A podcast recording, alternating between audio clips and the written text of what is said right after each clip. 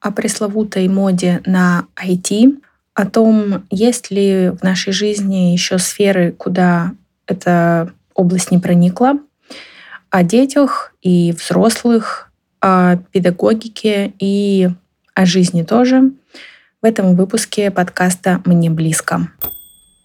По традиции, несколько секунд тишины в начале подкаста. Всем привет! А, сегодня у меня в гостях Алексей Хабибулин. И, Леш, я попрошу представиться тогда. Расскажи, кто ты. Всем добрый день. Меня зовут, правда, Леша Хабибулин. Я директор IT-школы «Прагматика» в университете Иннополис, в городе Иннополис. Ну и что важнее, я считаю, я педагог, и у меня двое классных детей. Я родитель. Класс. А, спасибо, что согласился э, побеседовать со мной. Э, я, конечно, ухватилась за идею разговора с тобой, потому что как раз-таки ты родитель и ты педагог. Вот. А, расскажи, пожалуйста, ну, парочку слов, э, как ты вообще сейчас ощущаешь себя в сентябре этого года? Что, что с тобой происходит сейчас эмоционально? Как ты, как ты работаешь? Как у тебя вообще настроение? Ну, не самый простой вопрос. А, в целом, ну, я думаю, как у многих людей, да, вот эмоциональные качели, которые сейчас есть, они, конечно, меня настигают периодически. Но у меня есть две главных э, точки фокусирования, которые, мне кажется, меня очень сильно спасают во всем. Это, собственно, моя работа, э, потому что у нас сентябрь — это всегда пожар, и, в общем, э, тут нет места Андрея и какой-то расслабленности и апатии. Ну, потому что, правда, мы запускаем новый учебный год, у нас э, идет набор, куча всего происходит. Вторая точка фокусирования — это мои дети, моя семья, и тут это, конечно, очень источник, очень хороший источник ресурса для меня, да, потому что время с семьей, время с детьми, оно меня заряжает очень сильно. И я безумно благодарен тому, что у меня вот к сегодняшнему моменту есть такой источник. И это правда очень ценно. Да, спасибо. Правда, тут даже добавить нечего. Слушай, расскажи, пожалуйста, вот как раз мы с тобой немножко говорим уже, учебный год начался. Есть ли у тебя ощущение, что эм, что-то новое появляется. Вообще, в целом, ну, я думаю, каждый учебный год как-то немножко по-другому начинается.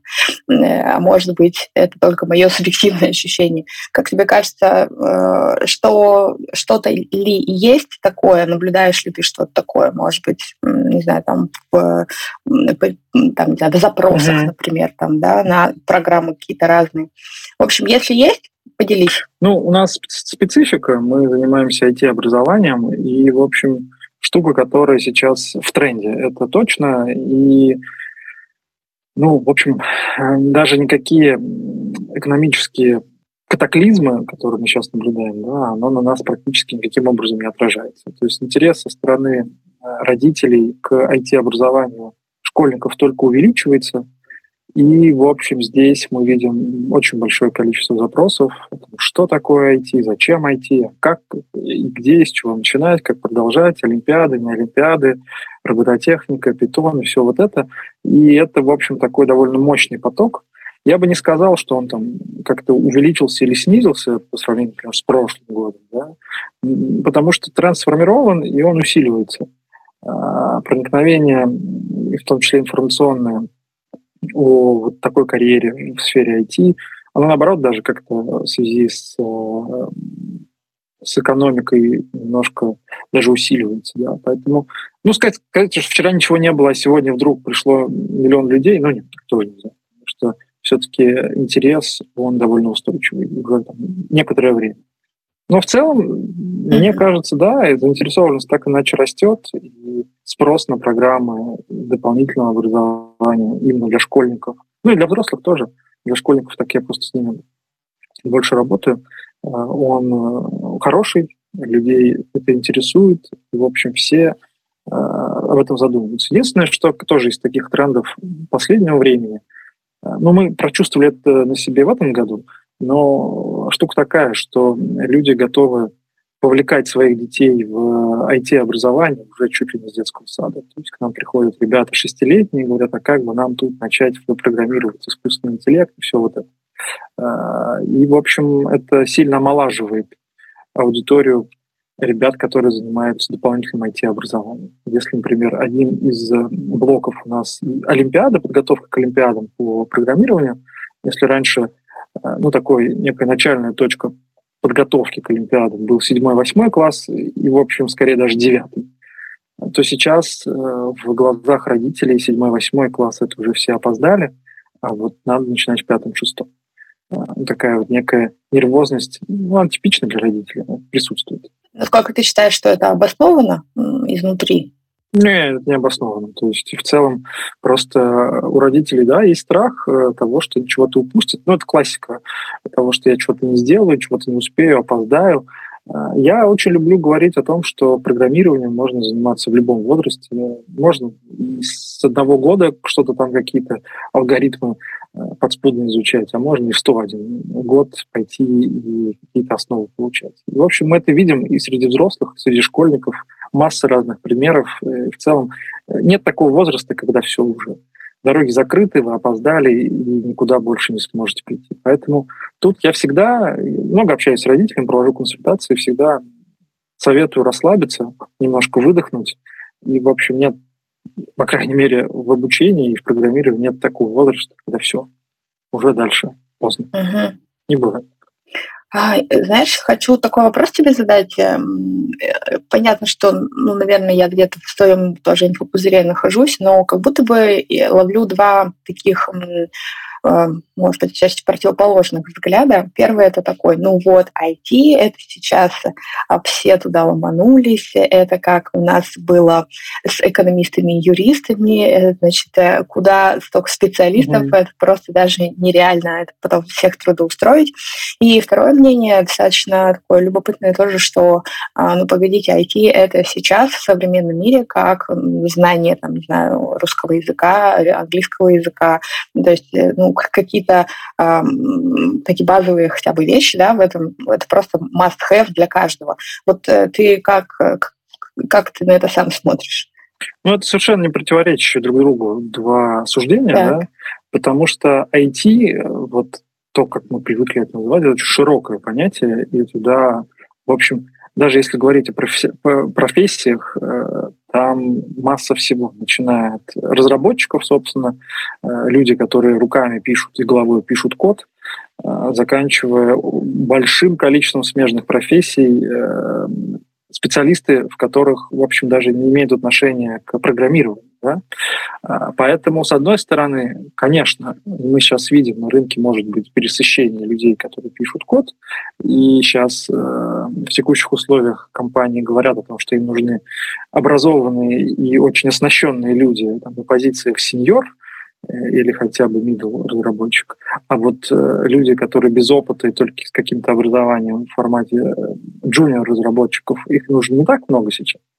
А, но в целом с точки зрения образования, вот понять о том, э, э, что-то понять о том, как работают современные технологии, это, конечно, уже уровень такой базовой грамотности. Да? То есть это как называемая цифровая грамотность, она необходима. И если даже мы не говорим про, собственно, разработку, алгоритмизацию, хотя, на мой взгляд, это тоже очень важно, хотя бы разбираться и представлять, каким образом компьютер внутри устроен и каким образом программы, которые люди пишут, они потом интерпретируются и работают. Но и даже если мы говорим про пользование какими-то цифровыми устройствами, цифровая безопасность, цифровая гигиена, это тоже чрезвычайно важные сегодня знания, которые нужны всем. Поэтому здесь штука такая, что я уверен и убежден, что а, кем бы ни стал человек в будущем, какую бы профессию не выбрал, зону профессионального развития, навык программирования, а, алгоритмизации и вот этого понимания, каким образом работает компьютер, он, безусловно, пригодится. Связано с тем, что технологии проникли очень глубоко в нашу жизнь. Ну, примеры банальные. Когда я заканчивал школу чуть больше 20 лет назад, ну, как бы, что у нас из компьютера были? Ну, были компьютеры и интернет, да. Сейчас у нас у каждого в кармане по очень мощному компьютеру или смартфону у нас вся техника стала умной, да, то есть э, от каких-то умных устройств типа колонок, автомобилей, холодильников, чайников, э, посудомоек, да и уже даже одежда есть внутри с компьютером, который там какие-то параметры считывает, передает. И мы просто накапливаем безумное количество данных. Это и раньше было, просто раньше мы не умели их обрабатывать. А сейчас у нас есть вычислительные мощности, и у нас есть средства, чтобы с этими данными что-то делать. Так как человеческая жизнь это, по сути, есть данные, и, в общем, любая деятельность предполагает работу с данными, то наличие в своем арсенале инструментов, которые позволяют из этих данных выковыривать чуть больше информации, чем твой сосед, э, ну, тебе дает очень серьезное конкурентное преимущество на рынке. И эта штука, она точно сохранится. И неважно, ты учитель, врач, водитель, агроном, да кто угодно. По сути, все люди работают с данными. Если это осознавать и научиться с ними корректно взаимодействовать, это, конечно, очень и очень важный навык. Знаешь, отсюда прям вытекает вопрос, э, пока тебя слушала, поняла, что а, пожалуй, э, ну, то есть я абсолютно согласна. Для меня то, что ты говоришь, что очень понятные какие-то штуки, и периодически я думаю, вот у меня бывает этот страх, что я что-то упущу, да, периодически я думаю, сейчас как уйдут технологии, как я буду, э, э, как я буду вообще там себя чувствовать, да, потеряюсь ли я. Но как будто я не очень вижу, понятно, что сейчас я говорю так спонтанно, далеко, глубоко не копая и не, а, не обращаясь там к Google, но как будто очень много а, курсов а, образовательных, обучающих, ну, для взрослых сейчас, если мы возьмем, именно mm-hmm. направленных на получение профессии. А вот эта базовая цифровая грамотность, вот сейчас просто я вспоминаю, что я в последнее время видела, не то чтобы это, ну, как бы какое-то такое направление обучения есть, ну, по крайней мере, мне не вспоминается. Можешь ли ты подсказать, как это, ну, на самом деле, есть ли такие курсы образовательные, да, или это все равно какой-то просто этап в обучении профессиональном, которое сейчас, mm-hmm. эм, да, много где представлено. И э, если человек задумывается о том, что, м, а вот интересно чекнуть, что я на самом деле знаю, чего я не знаю, и немножко как бы, укрепиться в этом инф- информационном потоке, э, куда бы ему стоило, ну, какие вопросы ему стоило бы себе задать, да, чтобы найти подходящий способ. А, ну да, сейчас определенный бум вот этих самых IT-профессий, связанный с тем, что объективно не хватает специалистов, и, в общем, очень многие образовательные бизнесы да, этот тренд подхватили и стали э, работать на рынок и пытаться это что-то там придумать. Да? То есть запросы совершенно точно не э, удовлетворяют. Запросы бизнеса, вуза текущие не удовлетворяют, поэтому там идет определенная трансформация в части IT-образования. Более того, все специальности, и неважно, они, может быть, там каким образом с разработкой не связаны, сейчас переоснащают и добавляют туда вот такую цифровую компоненту, связанную или не связанную с алгоритмизацией, по-разному. Здесь государство очень много ресурсов тратит, куча проектов запущено, где, в общем, либо со скидкой, либо даже бесплатно люди могут как-то в этом во всем освоиться. А, с точки зрения вот цифровой безопасности, гигиены – и такой грамотности. Нет, на самом деле много, много информации можно найти, да, есть и курсы упакованы, много из них бесплатные, есть и блоки в каких-то курсах. Ну, просто здесь, э, так как эта штука завязана на бизнес чаще всего, да, у людей не возникает потребности, вот, обычно не возникает потребности в том, что и осознание того, что они чего-то там не понимают в цифровых, э, цифровой безопасности или в цифровой гигиене.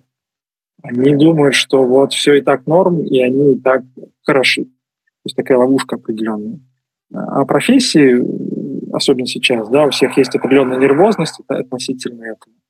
Э, и все считают, что да, наверное, это хороший способ как-то поднять свою стоимость э, на рынке труда получением востребованной и неплохо оплачиваемой профессии. А пока это работает, э, но посмотрим, что будет дальше. А, есть у тебя опасения, что рынок будет перенасыщен специалистами? Ну, у меня, к сожалению, нет компетенции как-то это хорошо оценить. Я, если честно, uh-huh. не знаю. А, ну, тут много разных трендов может быть, да. То есть, например, сейчас есть искусственный интеллект, он очень здорово развивается, это направление, которое, собственно, пишет программу. Там, возможно, через какое-то время а, просто люди, которые будут писать программы, будут не нужны, потому что с этим будет прекрасно справляться э, компьютер самостоятельно. Как? Подожди, ты говоришь о том, что разрабы могут стать неактуальны? Ну, какие-то задачи уже сейчас компьютер неплохо умеет делать, именно с точки зрения писать код. Более того, относительно недавно, где-то в районе года назад, была новость о том, что компьютер научился решать олимпиадные задачи. Олимпиадные задачи программирования – это такая штука не на поверхности. То есть там нужно как-то вот что-то хитрое применить. И, в общем, нейронная сеть э, вполне себе умеет решать задачи ну, где-то на уровне лучших 50% олимпиадников. Это очень довольно впечатляющий результат. Поэтому непонятно. Здесь вот предсказывать будущее в этом отношении довольно бессмысленно потому что технологии развиваются, развиваются быстро, и как это к чему приведет, э, предположить сложно. Но даже в этом случае, опять же, еще раз повторю эту мысль, что вот этот навык алгоритмизации, навык программирования и что-то решить, какую-то задачу в коде, он классный. Э, и даже если вдруг человек, который закончил эти самые курсы э, программирования, не сменит профессию, он сможет применить это знание в своей текущей работе. Ну, там, многие работают с какими-то Excel-таблицами, данными, как-то их структурируют. И наличие вот этого пула знаний о том, что с этим можно сделать лучше, тоже, тоже даст определенную степень свободы. Ну и в целом учиться классно, узнавать что-то новое, это тоже круто. Даже если знания не пригодятся, это тоже хорошо. Люди же учат английский просто так, ну, потому что вот э, нравится. Это, это тоже хорошо.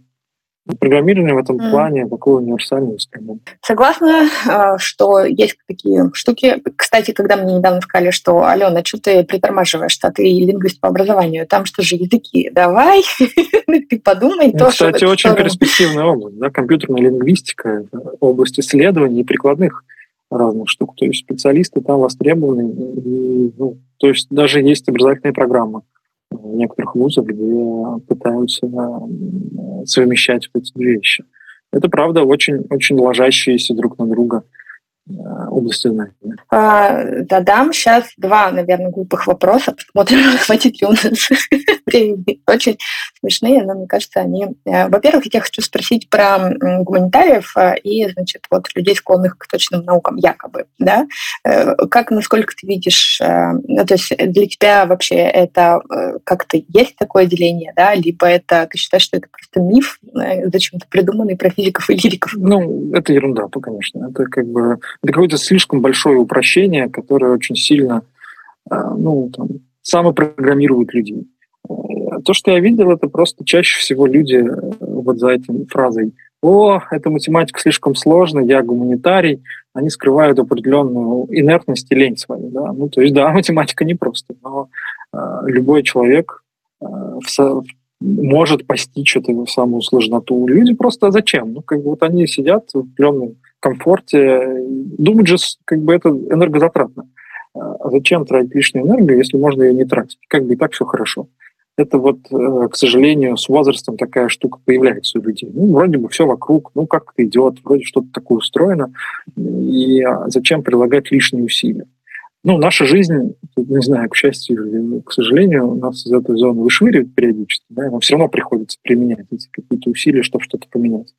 Но, тем не менее, вот, ну, не бывает гуманитариев, которые не могут каким-то образом э, постичь математику, просто там, физиологически не могут. Ну нет, это все лукавство и, в общем, миф. То же самое и с точными делами. И сейчас это хорошо видно. То есть какие программисты самые востребованные. То есть есть такой образ программиста, который сидит в вытянутом свитере с высоким горлом, с бородой, э, с немытыми волосами перед компьютером. И вот. На самом же деле нет все делается в команде. И вот этот навык договариваться, навык планировать, навык самопрезентации, он безумно важен. И на любую айтишную конференцию прийти, там всегда есть очень большой блок, посвященный, ну, вот этим, как говорят, софт компетенции, да, как общаться, как делать, как чего сделать, донести свою позицию, узнать рынок. А рынок можно узнать только пообщавшись с ним. Поэтому для, казалось бы, таких людей, с, с, с направлением развития в точных науках, ну, таких, таких очень логичных э, дисциплинах, навык гуманитарный, он очень важен. И это, опять же, скажу, что упрощение, от которого нужно стараться избавляться. Вообще а, в текущей реальности избавляться от упрощения – это очень какая-то важная мысль, которую надо держать в голове, мне кажется. Ну, не, да, да, да, штука такая, что вот, ну, просто не бывает. Это всегда есть какое-то второе дно, на мой взгляд. А, прямо здесь, э, поскольку у меня а, впереди клашка в этом году, а, я не могу не задать mm-hmm. вопрос про твое отношение к разделению классов. Вот э, опять же там, да, вот гуманитарии, естественно-научные, вот точные науки. Уже в школе, когда начинается такое отделение, э, у меня есть история своя, когда меня определили в гуманитарный класс, а у меня есть свой опыт, но я думаю, что он может быть субъективным, и, может быть, в целом в этом есть какой-то смысл. А как ты смотришь на это? Ну, опять же, э, я смотрю на то, что чем больше возможностей, тем лучше. Uh-huh. И ключевая задача, собственно, школьника, и это, не знаю, там ключевая задача, не ключевая, но тем не менее, соучастие родителей в этом во всем, да, собственно, понять, что же хочется, что интересно и что мотивирует. А, вот разделение на какие-то специализированные классы, школы, группы и так далее, оно имеет смысл с точки зрения фокусирования. Ну, потому что, правда, заниматься всем одновременно не получится в любом случае. Да? На определенном этапе придется выбрать. Погрузиться больше в условную физику, математику, либо, если есть выбор, куда-то погрузиться, либо поучаствовать везде, то нужно, конечно, сфокусироваться. Но это тоже нужно понять, куда сфокусироваться. Для этого нужно пробовать. Нужно попробовать здесь, там, там, сям. А, в этом полезны разные кружки, секции и Тут нужно в этом активно принимать участие. Всегда всем советую. Лагеря тоже классная история для именно для попробовать себя в чем-то новом. И вот на уровне, ну, наверное, с пятого по девятый класс это вот то время, когда нужно пробовать как можно больше всего. Это мой э, основной совет родителям, когда они меня об этом спрашивают. Э, нужно найти интересное для себя занятие, которым, на котором потом можно сфокусироваться. Uh-huh. Потому что ну, вот как некое такое стопроцентное определение. Вот пройди тест, и этот тест показал, что ты гуманитарий, и тебе, пожалуйста, гуманитарный класс. Ну, это все ерунда, конечно. Я не видел каких-то супер работающих тестов. Это всегда метод проб и ошибок, причем длиной во всю жизнь. То есть это история, которая э, безумно сложная, безумно дорогая, но вот зато интересно. Это правда. Э, как ты готов ко второму глупому вопросу? Да. Смотри, э, просто пока мы говорили, ты упомянул искусственный интеллект, да, и э, есть ли у тебя какое-то мнение, ну, либо можешь поражать просто над этим вопросом, что существует некоторая опасность в том, что искусственный интеллект развивается семимильными шагами, и в какой-то момент человечество может не успеть Э, присмотреть за ним, э, и существует ли здесь, а, или мы начитались фантастических романов на этот счет. Что скажешь? Ну, как сказать, а, вот если ты пользуешься каким-то голосовым помощником, то как бы иллюзия о том, что через пару лет искусственный интеллект нас поработит, они как бы размываются. Ну, пока это все, в общем, ну, такое. А, в целом, конечно, технологии развиваются, очень много интересных историй там происходит.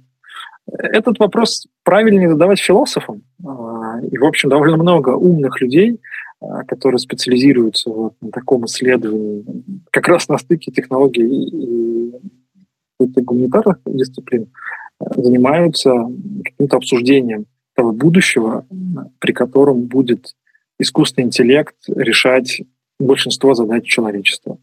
Там много разных взглядов. Я бы не сказал, что на какие-то такие апокалиптические э, свои, свое мнение. Ну, конечно, мне не хватает данных. Не, скажу, не сказал бы, что я большой специалист в искусственном интеллекте, но все равно я смотрю с оптимизмом э, на то, как развивается. Вообще в Иннополисе это все поближе, да, у нас тут беспилотные такси ездят в городе, и доставка при помощи роботов э, продуктов питания. В целом это удобно, это прикольно, это интересный очень опыт. А, и я считаю, что если опасность, ну да, конечно, есть. Но здесь, наверное, как и с любой штукой, да, с любым инструментом, который в разных руках может привести к разным последствиям.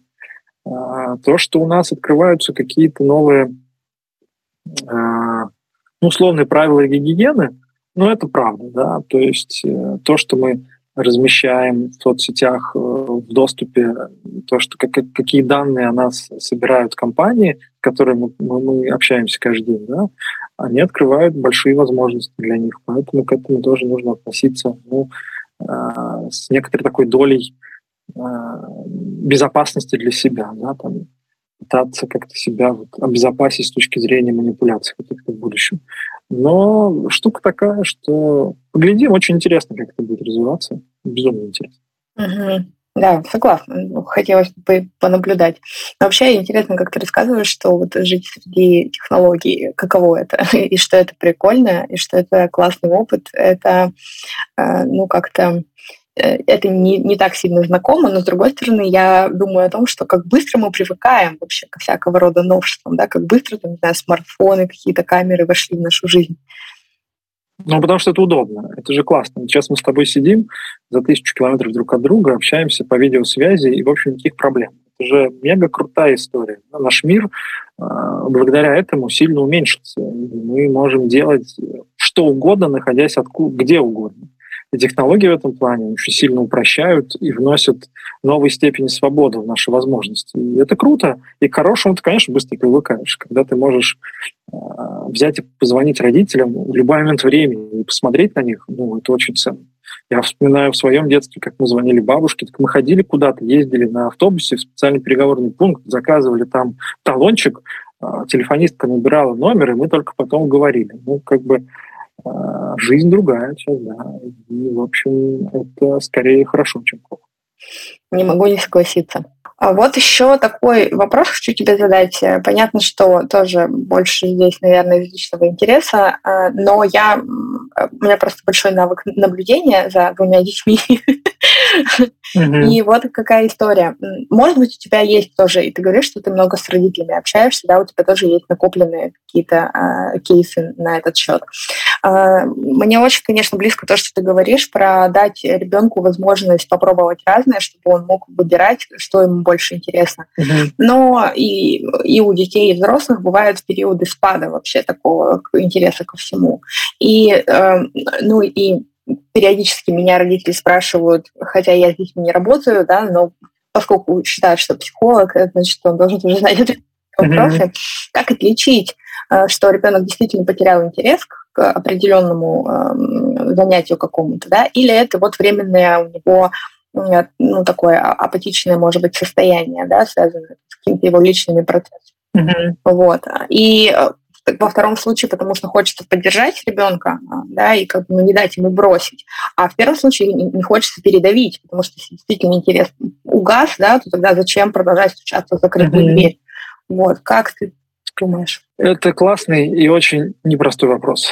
А, а, как-то вот какой-то индикатор того, что вот все, человеку это не его условно, да, или просто он столкнулся с какими-то препятствиями, нужно помочь их преодолеть. Ну, такого индикатора, такой лампочки, которая бы зажигалась, ее, к сожалению, нет. И у меня у самого, как у родителя, нет ответа на этот вопрос. Здесь что делаю я, и как-то пытаюсь это регулировать так, что я разговариваю с, э, с детьми, да, пытаюсь понять, а что же происходит. Да? Если не хочется идти на условное занятие гимнастикой, а что там, да, ну, то есть почему не хочется, что, что происходит внутри. Да? Это проблема в тренере, это проблема в коллективе, или, может быть, просто, ну, там, условно, очень больно, и как бы зачем тогда вот причинить человеку боль. И вот штука, которая, над которой нужно работать. Да? И это на самом деле не одномоментные вещи. Это система построения доверительных отношений с человеком, э, с ребенком, ну, это, это сложно, правда. Всегда потому что хочется настоять, надавить. И, и ты же умный, ты же взрослый, ты же лучше знаешь, да. Но вот эта позиция не очень правильная. Но удержаться от нее чрезвычайно сложно. И не всегда выходит. Да? И здесь, конечно, каждая ситуация в данном случае, она уникальная. Просто у меня есть самого травматичный опыт. Я занимался пять лет в музыкальной школе, и меня это ужасно бесило, ну, потому что преподавательница была уже уставшая, выгребшая, и там для меня было вообще никакого дела, и там вплоть до того, что могла и там ударить, и все остальное. Ну, как бы... Но, тем не менее, мне родители говорили, ну, ты же начал, давай закончи. И я формировал какое-то такое свое даже неполноценность, ну как действительно, я же начал, что я тут буду бросать на пути. Но и что? Ну, вот я закончил музыкальную школу. Что мне это дало? Ну, примерно ничего. Ну, то, что сейчас я могу такой классный пример привести с беседы, с беседы с тобой. Да? А, но если бы это не было моей жизни, я, наверное, был бы чуточку счастливее. Хотя кто знает, это тоже такая штука. Поэтому э, здесь нету какого-то универсального ответа, да, но вот как-то поразговаривать, поразбираться в проблематике, то есть почему не получается, почему не хочется. Может, там есть какие-то серьезные, правда, вещи, которые нужно отрегулировать. А может быть, просто действительно поддержать, сказать, ну ладно, давай вместе сделаем, давай как-то вовлечемся. Вообще, лучший способ э, сделать так, чтобы ребенок интересовался, быть заинтересованным самим. А, потому что это же у всех родителей такой опыт. Если ты делаешь что-то интересное тебе, приходит ребенок и начинает с тобой это делать.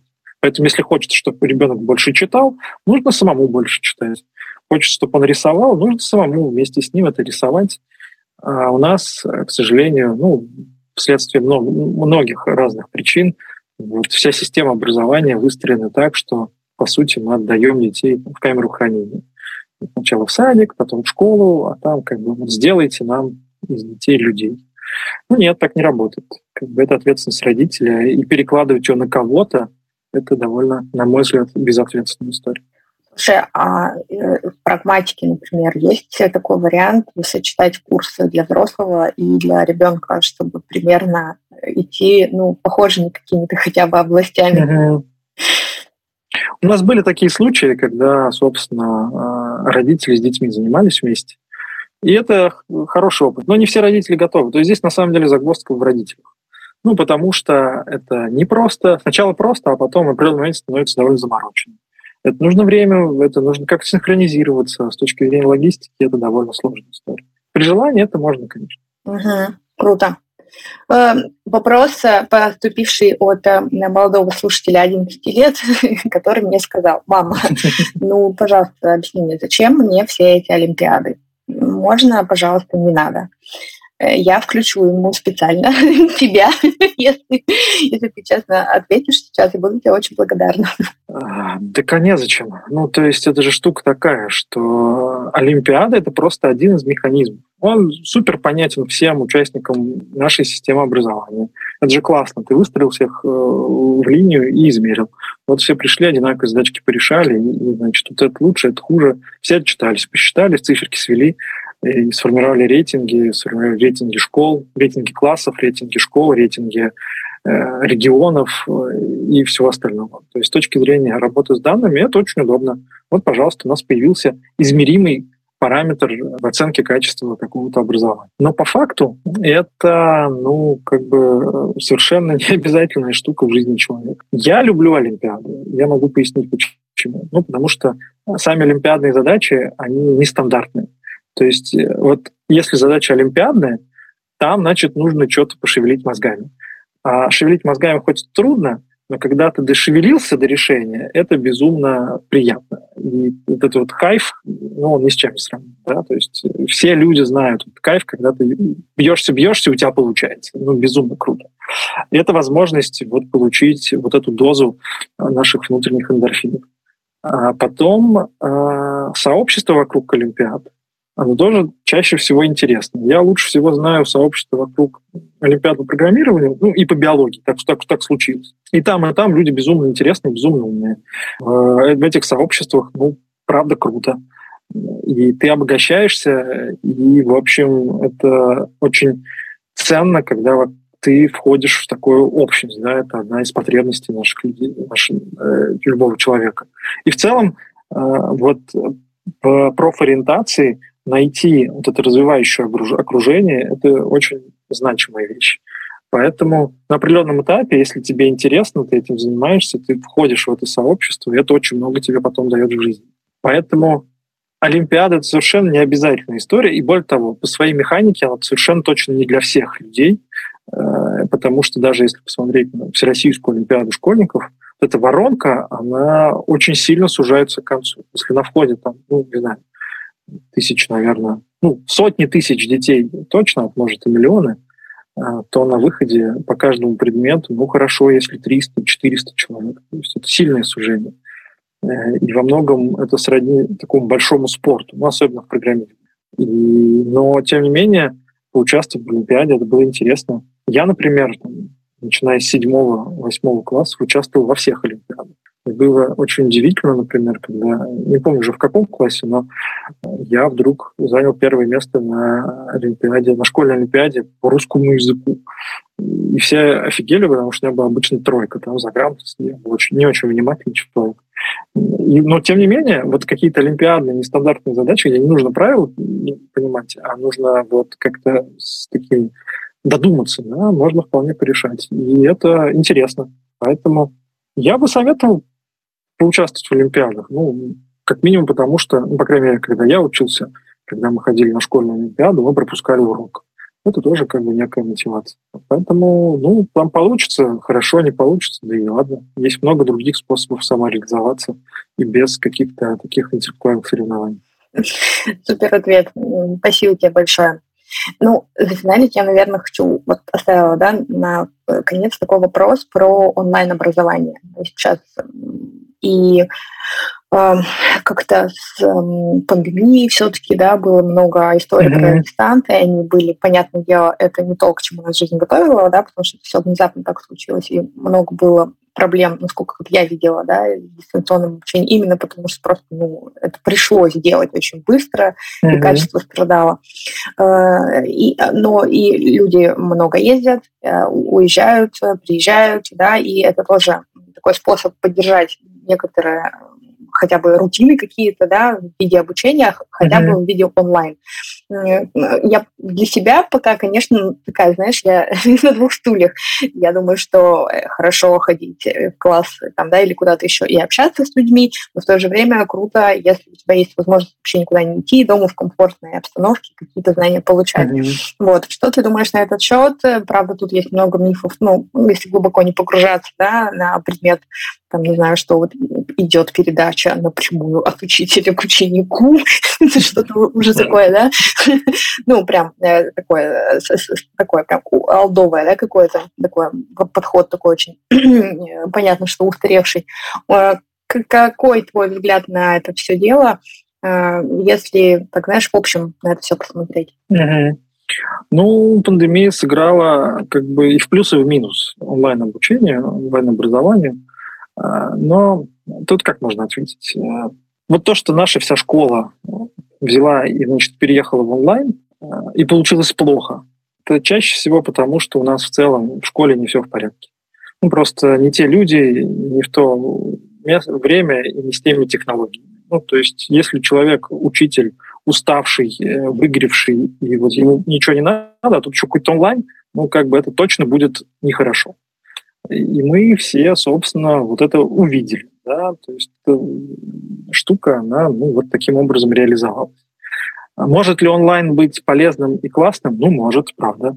А, и если говорить именно про среднее образование, ну, такое школьное, там, уроки, ну, я вот не сторонник того, что школа — это инструмент социализации. Ну, там у меня перед глазами масса примеров, когда инструмент нанесения травм, как физических, так и психологических, да, и, может быть, как бы от этого и нужно наоборот уйти, потому что это сложно, и чаще всего это, ну, довольно, ну, такое, не очень не очень хорошо реализованная история. Ну, конечно, масса примеров и с той, и с другой стороны, бывают хорошие, их много, слава богу, но, тем не менее, уровень этого образования, не сказать, что очень классный. Поэтому онлайн позволяет добрать какие-то эти вещи. Ну, то есть, э, ведь э, условно знаний, ну, там, в интернете прям масса. Можно по любой теме нагуглить все, что угодно. Ну, когда угодно. И курсов записано миллиард, и с классными профессорами, и все остальное. И даже бесплатно.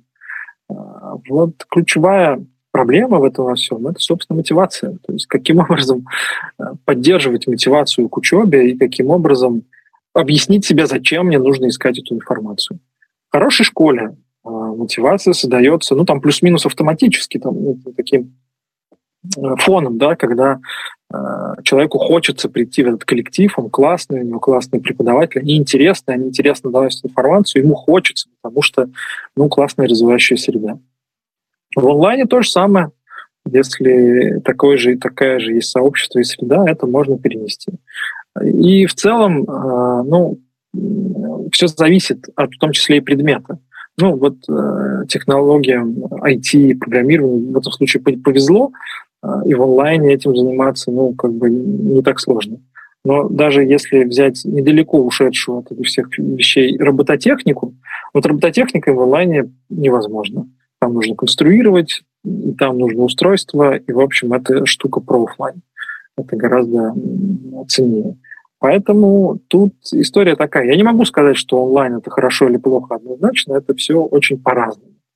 А, в целом я верю, что за вот такой возможностью онлайн-обучения это в целом будущее, а, когда люди будут иметь возможность выбирать, чему учиться, когда учиться и у кого учиться. А вот социализироваться и получать какие-то навыки а, взаимодействия с людьми, люди будут ходить в какие-то другие места. На этой очень э, освобождающей ноте хочется поблагодарить тебя за этот разговор. Спасибо. Мне кажется, ты да.